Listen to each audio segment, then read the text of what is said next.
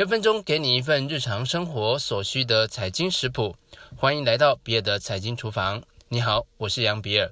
台湾人常说“呷饭皇帝大”。意思呢，就是说吃饭这件事情最重要，天大的事也得等吃饱饭再说。在农耕时代是看天吃饭，风调雨顺就是老天爷赏饭吃。在现代，那就要看看你能不能找到好工作，有一份稳定的工作，生活稳定才能有饭吃。就业的稳定也跟政权的稳定息息相关，因此就业的状况是各个政府施政的第一要务，要尽可能的让想找工作的人都能有工作做，而景气状况的好坏也会直接影响就业状况。当景气好，企业获利好，企业雇佣人员的需求就会增加，就业率就会提高，而薪资也会联动提升，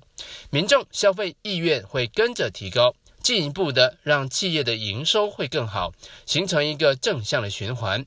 今天我们就来谈谈在经济指标当中重要的就业数据。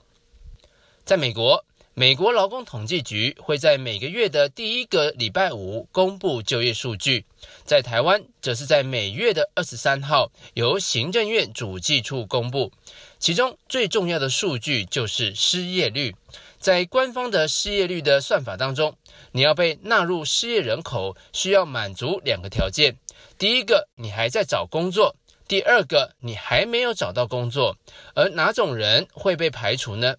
已经退休的、正在上学的、从来不工作的家庭主妇，还有最重要的，实在觉得已经找不到工作，决定回家领救济金啃老的，那这些人呢，会被排除在统计之外，既不会进入分母，也不会进入分子，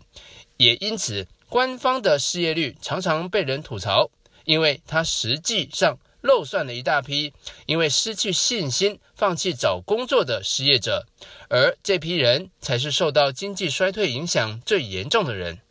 也因为经济衰退之后，需要一段时间找不到工作，才会被计入官方的失业率中。因此，市场普遍将失业率视为落后指标。如果你要依据失业率来进行投资的判断的话，思考逻辑也需要做相应的调整。失业率表现不好的时候，通常是应该反向开始加码投资的时间。投资市场会另外参考两个重要指标。来作为观察市场景气好坏的晴雨表，第一个是初次请领失业救济金人数，第二个是非农就业人口。我们先来谈第一个，每周四，美国劳工部会公布前一周当中第一次来申请失业救济金的人数，这个统计就是计算在上个礼拜有多少人来填写失业救济金的申请表，在景气衰退期当中。如果初次请领失业救济金人数由四十万以上的高点回落，则通常表示衰退期已经接近尾声。但这个时候的失业率可能还维持在持续创新高的一个状态。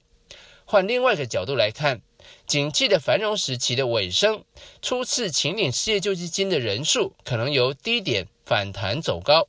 即使这个时候的失业率还在持续的创新低，你也应该要开始减码风险性的投资，开始做一些保守的布局。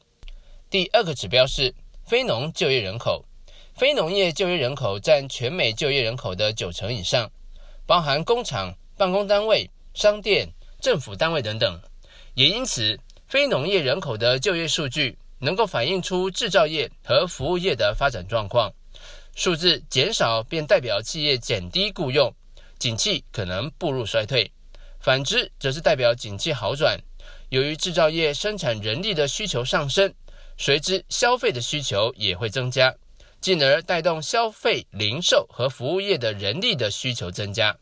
在稳定就业成长的状况下，非农就业人口每月新增的数据大约落在十五到二十万人。但非农就业人口的年增数据则更能够看出美国就业市场的长期趋势。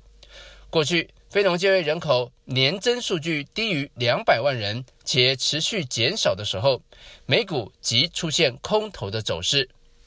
好的，我们今天跟大家谈了就业相关的几个重要数据，包含每周公布的初领失业救济金人数，每月公布的非农就业人口与失业率。目前，美国的失业率已经低于金融海啸前的低点，但是劳工的每小时薪资年增率则还没有超过两千零八年的高点。你觉得问题可能在哪里呢？欢迎把你的想法写在留言区，与其他听众交流讨论。以上就是比尔财经厨房想要提供给你的，让我们一起轻松活好每一天。我们下次见。